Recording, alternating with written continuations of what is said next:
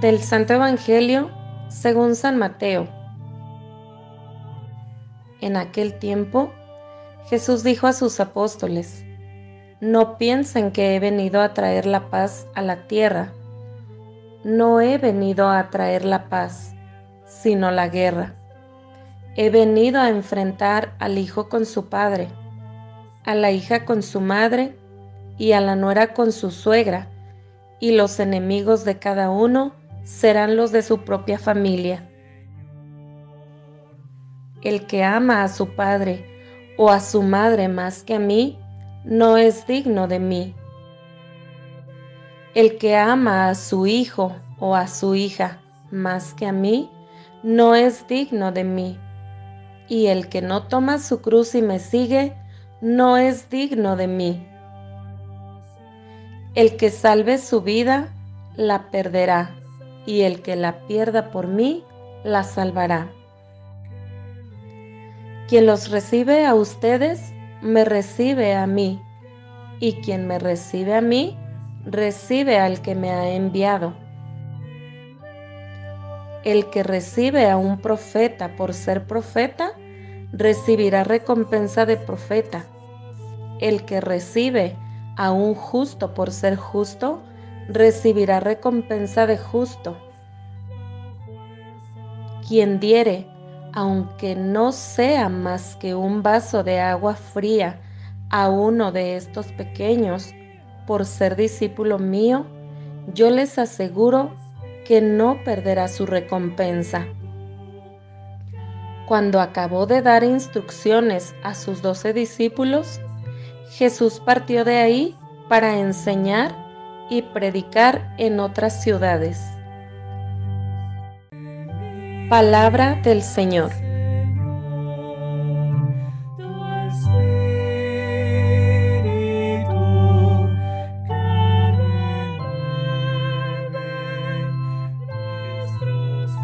El texto de este día se comienza con una afirmación que uno no esperaría del maestro.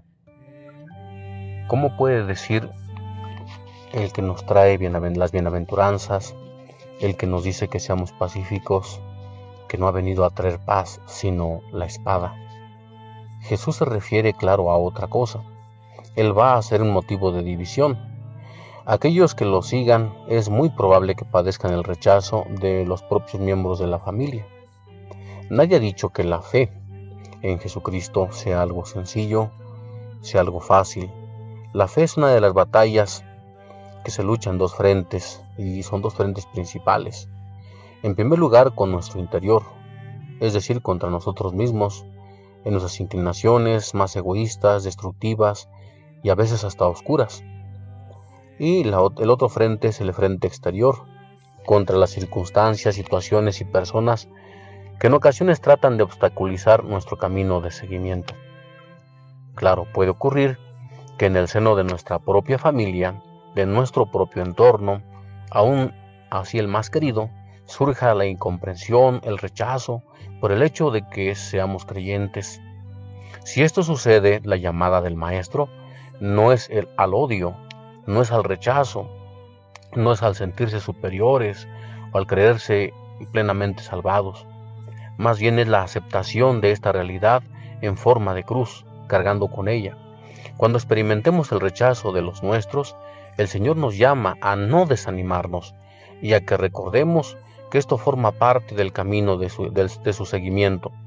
Que ante las situaciones así, el rencor no reine en nuestro interior y hagamos oración por los que no nos entienden ni nos comprenden, para que algún día reciban a Cristo en su corazón. Responder al llamado de Jesús siempre debería incluir ese tirón de liberación interior y de la decisión renovada cada día frente a los obstáculos e incomprensiones. Por eso debemos preguntarnos, ¿qué estoy haciendo para ser digno seguidor del Señor? Que Dios nos ayude a encontrar el camino para no rechazarlo a Él, para dar testimonio de Él, para que cuando se den estas situaciones siempre sepamos elegir al Señor. Que Dios te bendiga en este día.